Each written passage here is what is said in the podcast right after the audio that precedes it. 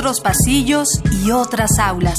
Educación en mundos paralelos que comparten identidades, historias y orígenes. Latinoamérica es una gran universidad. Día de Campus.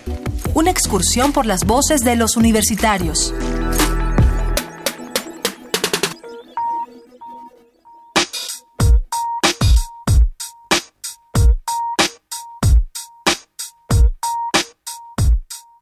La educación universitaria prepara a los alumnos para resolver problemas desde sus distintas especialidades.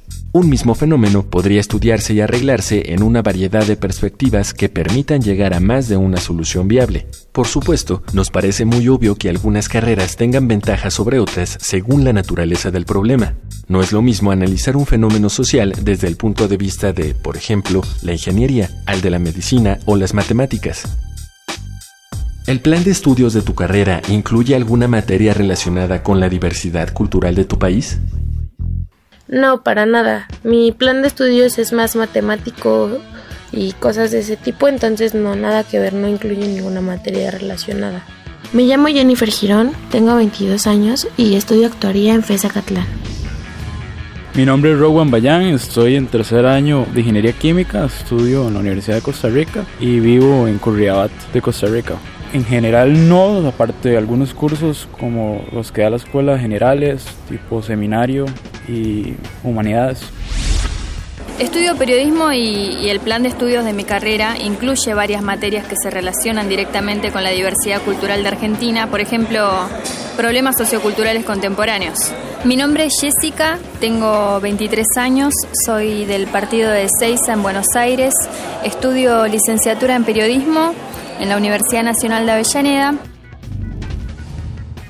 mi nombre es Osvaldo Cueva Sánchez, tengo 21 años, estudio comunicación en la Facultad de Estudios Superiores Acatlán. Me parece que en comunicación solo está comunicación y cultura y tal vez lenguaje y discriminación, pero creo que lo abordan desde un aspecto más amplio que no tiene que ver específicamente con la cultura popular o con la cultura mexicana.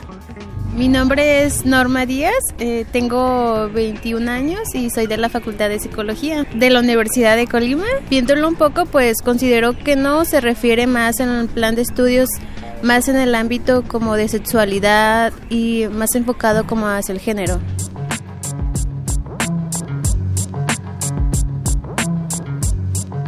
Por su naturaleza, algunas carreras universitarias no pueden tratar ciertas temáticas sociales con la misma profundidad que otras, como es el caso de la diversidad cultural. Sin embargo, nos parece más que evidente que es la clase de información que debería llegar a todos los estudiantes universitarios sin importar su área de especialización. ¿Hay alguna manera en la que podríamos hacer que la diversidad cultural fuera un tema para todas las carreras universitarias?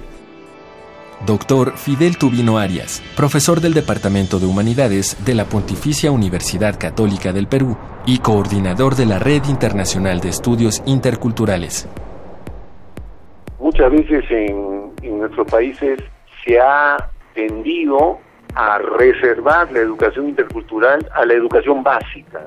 Por eso es que uno le pregunta a un estudiante en una ciudad, en cualquier sitio, y todo esto le parece extraño cuando los grandes desencuentros interculturales, fruto de las grandes migraciones del campo a la ciudad, se están dando en la ciudad. Por eso es importante insistir en una educación intercultural en las ciudades, no solo en las zonas rurales. Etnólogo José del Val Blanco, director del Programa Universitario de Estudios de la Diversidad Cultural y la Interculturalidad, PUIC UNAM.